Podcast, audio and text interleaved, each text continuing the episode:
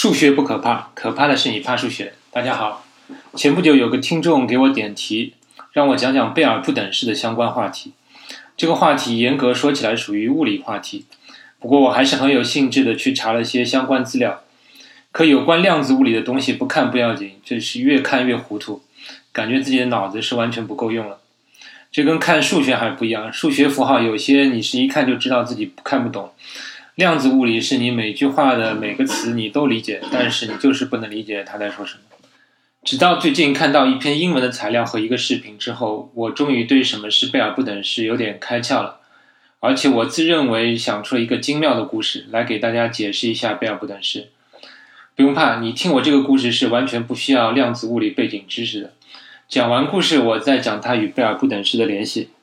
好，现在故事开始。话说，大约在一百年前，有一所很牛的大学，学校的物理系聘请来了阿尔伯特·爱因斯坦和尼尔斯·波尔来做教授。这个物理系当然是牛的不能再牛了。当然，两位教授也很严格，他们搞了这么个制度：每个学生在每天早上九点必须到某个教室集合，然后会领到一张试卷，试卷上只有一道题，而且是是非题，答案只有对或错两种选择。拿到卷子后五分钟交卷，这项制度执行了一段时间后也相安无事。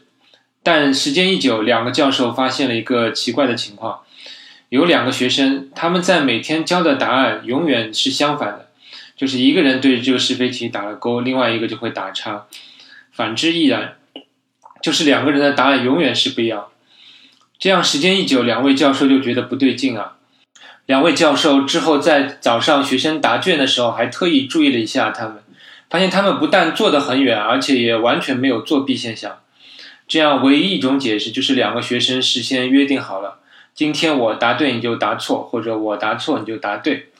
这下两个教授感觉不爽了，虽然他们觉得他们这么做也没有什么好处，因为两个人永远只能一个人答对，但是他们也不能容忍这种情况继续，所以他们修改了一下考试方法。改成每天准备三套卷子，就是 A、B、C 卷，然后每个人随机得到一份卷子作答。这个制度执行了之后有点意思。如果那两个学生拿到不一样的卷子时，他们的答案就有时一样，有时不一样了。但是如果那两个学生拿到了同一份卷子，不管是 A、B 还是 C 卷，答案仍然是相反的。这种情况又持续了几周后，爱因斯坦终于忍不住了，他在休息室里找到了波尔，跟他说。你看这两个学生这么搞，不算作弊的话，那就是要挑战我们的智商。波尔劝道：“你也别为这点小事生气了，你就当他们有心灵感应好了。”爱因斯坦有点激动地说：“什么心灵感应？肯定就是事先商量好的秘密协定。”但两位教授都显然太忙了，没有精力去细究这件事情，两人也只好作罢。但是不久后，这件事传到了物理课代表一个叫约翰·贝尔的学生耳朵里。这个约翰·贝尔很崇拜老师爱因斯坦，想在老师面前表表功，所以他就开始思考如何能找到这两个学生作弊捣乱的证据。冥思苦想若干天后，贝尔灵光一现，他认为他发现了一个绝妙的方法。于是贝尔找到了爱因斯坦，来到他的办公室。贝尔说。老师，听说前几天你为那两个捣蛋的学生有点烦恼，我找到了一个方法，可以作为他们在捣鬼的证据。爱因斯坦一听，很高兴啊，他说：“好啊，你快说说是怎么样一个方法。”贝尔就开始解释道：“老师，你看，他们两个不是每次做同一份卷子总是不一样的答案吗？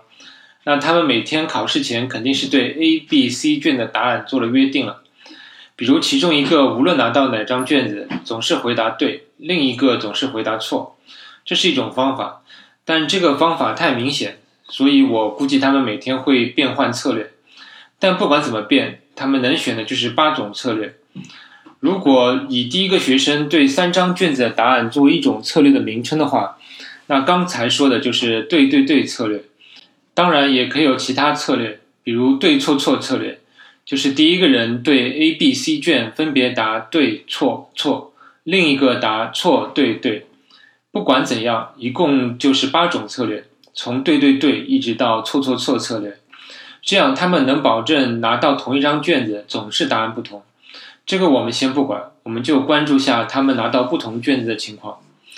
这八种策略里，如果是对对对或者错错错策略，那么他们无论拿到什么考卷，答案总会是相反的。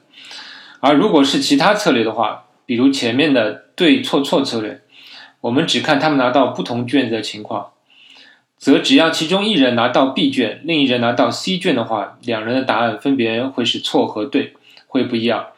其他情况，两个人的答案会相同。我们算下他们答案不同的概率。总的组合有 A、B、B、C、C、A 三种。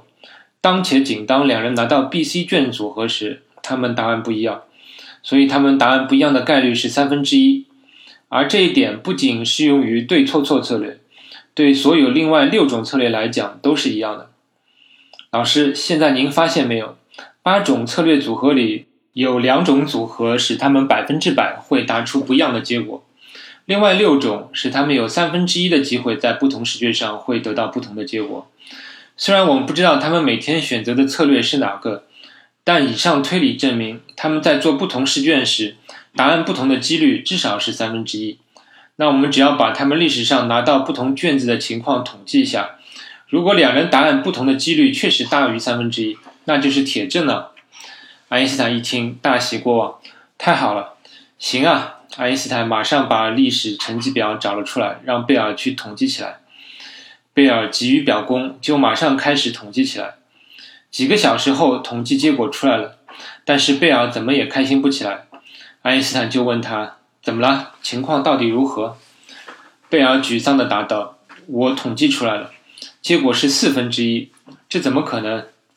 爱因斯坦也大吃一惊，对这个结果十分费解。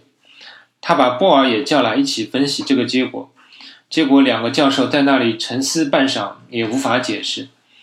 最后贝尔说：“我只能说这两个学生有心灵感应了。”好了，我们的故事到此结束，不知您听明白没有？首先声明一下，此故事纯属虚构，也向几位大科学家说声抱歉。我编这个故事只是为了大家更好理解贝尔不等式。小小的给几位大神编了个故事，没有不敬的意思。而明耳的听众大概也能听出我故事中的几个比喻。那两个捣蛋的学生就是一对纠缠的粒子，A、B、C 三张考卷就是检测自旋方向的三个装置。大家都知道，一对纠缠的粒子，也就是符合角动量守恒的粒子，如果用检测方向或者所谓偏振方向一致的探测器检测时，检测出来的自旋方向永远相反。这个方向无论你用左或右、上或下来表示，都永远是相反的。就像我们故事中那两个学生用同一张考卷的情况。然后又有种种的实验证据表明，粒子的自旋方向似乎不是一个客观存在的事实，它只有在检测的瞬间才有了这个属性。就是说，粒子在没有被检测前，它的自旋方向是不确定的，或者说不存在的。只有当你检测了它，它才确定下来。这是不是很费解？没错，当初爱因斯坦也不能接受这种说法。更离谱的是，就是这样一对纠缠粒子，当你用检测方向一样的探测器探测它们时，候，它们的自旋方向总能相反。但我前面又说，没有检测前，它们的自旋方向是不确定的。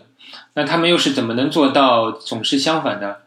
那波尔的解释是，这就是某种未知的超距作用。当你检测了一个粒子之后，另一个总能立即感知到你的测量。当然，这个感知是打引号的。这个然后感知到你的测量之后，这么另一个粒子也就决定了自己的自旋方向。这就是所谓幽灵般的超距作用。不管你信不信，这就是量子物理里面司空见惯的一种解释。但爱因斯坦对这种解释很不满意，他提出了另一种解释，就是所谓隐变量的解释。这是隐藏的隐。这个隐变量就好比是两个学生之间的秘密协定，这种协定确保了最后碰到检测方向一致的情况下，检测的结果总是相反。但是爱因斯坦和波尔相互之间谁也没有说服谁，直到两人去世。而约翰贝尔他确实是爱因斯坦的粉丝，他想证明爱因斯坦的隐变量理论是正确的。终于某天灵光乍现，他想出了这个贝尔不等式。不过那是在一九六四年。爱因斯坦已经去世了九年，波尔也已经去世两年了。这个不等式的实质就是如同前面学生拿到不同考卷的考试结果一样，如果有隐变量存在，量子在不同测量方向上的纠缠程度的变化方式是符合一定的统计规律的，与超距作用或者说一般的量子物理的解释是不一样的。具体来说，隐变量情况下是线性的变化，而按波尔的解释是按测量角度之间的余弦变化。当然，这两种方式之间的区别其实是很小的，因为实际上学生会有无数种可能的考卷，而不是我故事里说的三张考卷，所以差距绝不是三分之一和四分之一这么明显的区别。否则，像爱因斯坦和波尔这样的大神不会想不到。我看到维基百科上有很好的一张图，体现了两种方式下纠缠度在不同测量角度差之下的统计差别。我把这张图贴在节目介绍里，你也可以在微信里搜索我的公众号，就叫“大佬李聊数学”，然后回复“贝尔不等式”几个字，也能看到本期节目的一些延伸知识。你可能会问，那我们实验结果到底支持谁的理论呢？我可以告诉大家的是，最近几十年来的实验结果基本排除了隐变量的解释，也就是实验结果完全不支持爱因斯坦的隐变量解释，而更符合量子力学的解释。所以我的故事末尾也说了，只能认为这两个学生有心灵感应。这一点让我感觉量子力学的确是让人最为迷惑不解的理论。你了解的越多，会觉得它越不可思议。你可以搜搜看，各类平台上有关量子物理的节目还是很多的。当你听过其他介绍量子纠缠和贝尔实验的其他节目，再听我这期可能会更有感觉。另外，你可能会问我故事中为啥说两个学生在拿到不同卷子的考卷下，他们答案不同的概率是四分之一，而不是二分之一呢？因为二分之一不是更好理解吗？其实这算是故事里的一个小小缺陷。因为如果是二分之一的话，那么它就大于三分之一了，这样就不能排除学生之间有秘密协定。我这个四分之一其实是将三份卷子模拟成三个偏振角度之间的夹角为一百二十度的三个探测器。按照量子力学理论，当纠缠粒子分别通过两个夹角为一百二十度的探测器时，它们表现为不同自旋方向的概率是其夹角一半的余弦的平方。那么一百二十度的一半是六十度，cosine 六十度是二分之一，平方一下就是四分之一，这就是这个四分之一的来历。我曾经想过把考卷设置成选择题，四选一，而不是是非题，这样这个四分之一就是天然而成的了。但是这样的话，前面在讨论两个学生之间有秘密协定的概率情况下，会变得相当繁琐，所以我还是选择了是非题。不过这倒是一个不错的课后题。好吧，我希望你不要把我的节目当成上课，但是听我的节目确实可以做一点有意思的课后题，比如故事中，如果学生改为每天做一道选择题，四选一，如果两个学生之间有秘密协定，那么当他们拿到不同的试卷时，请问答题结果一样的概率是多少？能否大于四分之一？这道题我自认为还是很有意思的一道课外题。今天节目差不多了，希望你有所收获，再见。